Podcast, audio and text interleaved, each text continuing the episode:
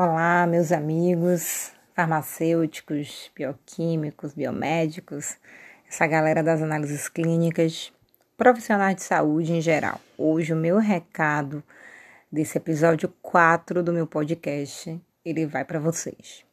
Principalmente aqueles que assim como eu trabalham no serviço público de saúde. Bem, eu vou falar da danada da chikungunya. Bom, eu fiz aí um, uns stories na, no Instagram e muita gente me mandou direct pedindo que virasse um vídeo para eu poder repassar, compartilhar essa informação com as pessoas que era de utilidade pública. E realmente é. É o seguinte: a gente sabe que a nossa cidade de Salvador, nesse momento, além da pandemia da Covid-19, está vivenciando também um surto de arboviroses sendo que a mais prevalente dessas neste momento é a chikungunya. A gente também teve aí alguns casos de dengue, ainda estamos tendo, de zika também. Mas nada se compara ao número que eu tenho visto encontrado diariamente de casos confirmados de chikungunya. E o que está acontecendo? Por conta da pandemia da Covid-19, o nosso laboratório central de referência do governo do estado, que é o LACEN, está obviamente com uma grande demanda. Com isso, os demais exames diagnósticos, como por exemplo a sorologia ou os exames de biologia molecular para a investigação da chikungunya, estão demorando na liberação do resultado. Sabendo que a Prefeitura Municipal de Salvador e o Laboratório Central, cujo eu faço parte, né, que eu trabalho, nós realizamos a sorologia com a pesquisa de anticorpos IgM para o vírus da chikungunya e a gente consegue então liberar agora num tempo é, mais rápido. Com essa informação, o que, que as pessoas estão fazendo? Estão hoje com sintomas, né? Começou há, há dois dias atrás, estão sintomáticas ainda, né? Com febre, aquela artralgia intensa, aquela dor horrorosa que só quem teve ou quem está nesse momento sabe o que é. E aí corre, vai para a UPA, vai para a UBS, e aí faz então a, os exames.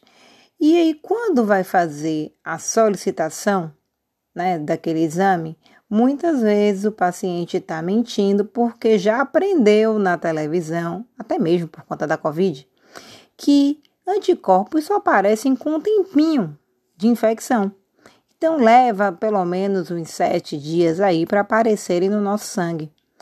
E aí que, como a parte da sorologia está saindo com a maior brevidade pelo laboratório central da prefeitura, alguns pacientes estão mentindo na data de início dos sintomas. Coloca que os sintomas aconteceram há muito mais tempo para realizar então a sorologia e não a biologia molecular, já que no caso, se fosse este exame de biologia molecular, a amostra seria encaminhada para o laboratório central, o LACEN, e poderia ser que esse resultado viesse a atrasar.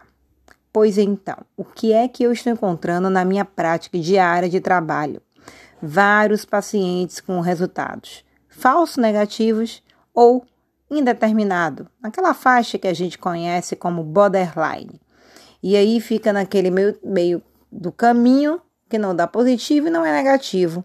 Claro, o paciente ainda não chegou no tempo para que houvesse uma produção de anticorpos na quantidade suficiente para ser mensurada. Então, os testes diagnósticos que nós fazemos, que eu e Elisa, não conseguem detectar, né? Então, assim, quem é o maior prejudicado com esse falso resultado? Sou eu ou o paciente? Eu quero que vocês façam essa reflexão e passem isso para o maior número de pessoas possíveis, porque a gente retarda mais ainda o diagnóstico. Aquele paciente depois tem que voltar de novo na UPA para realizar novamente a, a sorologia. E aí sim a gente pega, obviamente, com mais dias, um resultado verdadeiramente positivo. Então, gente, não adianta mentir na data do início dos sintomas. Se você não está disposto a encarar ou talvez esperar um pouco mais a, o resultado do seu exame, espere em casa então, fazendo toda né, todo o tratamento é, adequado para sintomatologia, porque a gente sabe que não existe medicamento específico para tratar dengue, zika, chikungunya, mas você tem medicamentos que são paliativos, né, que vão tratar ali aquele sintoma, que geralmente são febre e a dor, a dor articular intensa. E aí a gente vai entrar com os analgésicos e os anti-inflamatórios não esteroidais, a, primeira, a priori, né? Logo no início, a gente sabe que não é indicado fazer uso de corticoides, porque você ainda está num período sintomático de alta viremia, isso é ótimo para o vírus e péssimo para você.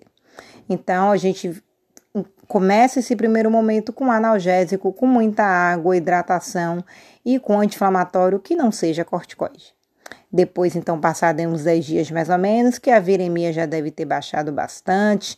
Aí sim, se a artralgia continuar muito intensa, você pode iniciar depois o, o uso de corticoides. Mas, de fato, o tratamento é esse, é sintomático. E aí, depois então de sete dias, você pode voltar ao posto de saúde para fazer a tão famosa e, sei lá, mais no momento né, necessitada que é a sorologia, a pesquisa dos anticorpos IgM. Aí sim, você vai ter um resultado que é confiável, um resultado verdadeiro que vai fechar então o seu diagnóstico. Então eu quero dizer para vocês, não mintam. O maior prejudicado quando a gente mente numa anamnese, tá? É o próprio paciente. Não vai ser eu, não vai ser o enfermeiro, não vai ser o médico. Vai ser apenas você. Você que está doente, que já está sofrendo e que precisa de um diagnóstico correto. Então, meu recado é esse. Fiquem atentos sempre às minhas dicas em todas as redes sociais que eu tento publicar relacionadas à saúde.